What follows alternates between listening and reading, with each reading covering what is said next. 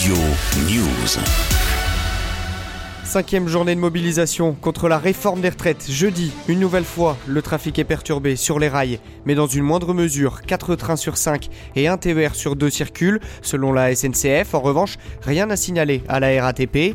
Dans les airs, un vol sur 5 est annulé en moyenne dans l'Hexagone. À Orly, 30% des vols sont supprimés. C'est 20% dans les aéroports de province.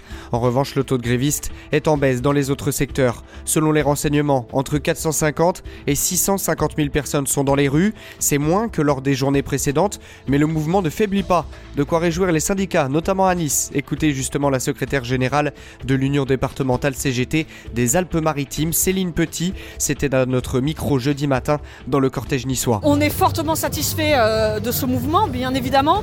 Euh, le mouvement ne faiblit pas et ça, on en est sûr hein, quand on voit les différents sondages qu'il peut y avoir.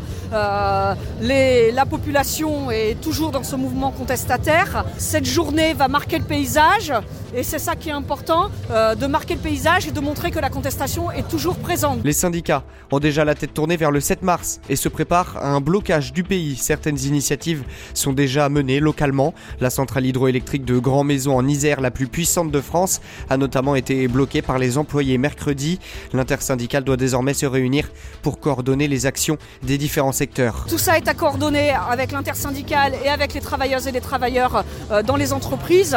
Donc tout ça, ça doit se construire. C'est pour ça que euh, nous aurons, nous, au niveau de l'organisation syndicale CGT, des assemblées générales, des rencontres avec nos professions euh, impactantes sur euh, le département pour construire la suite de ce mouvement. Des propos recueillis pour Studio News et l'agence New West Press. À l'Assemblée nationale, plus que deux jours de débat avant l'envoi du texte au Sénat, vendredi à minuit, pour examiner l'article 7 sur le report de l'âge légal de 62 à 64 ans. La NUPES a décidé de retirer 90% de ses amendements mercredi soir.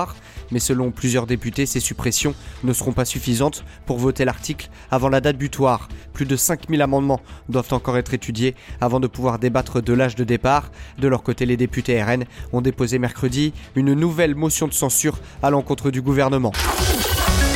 Studio News.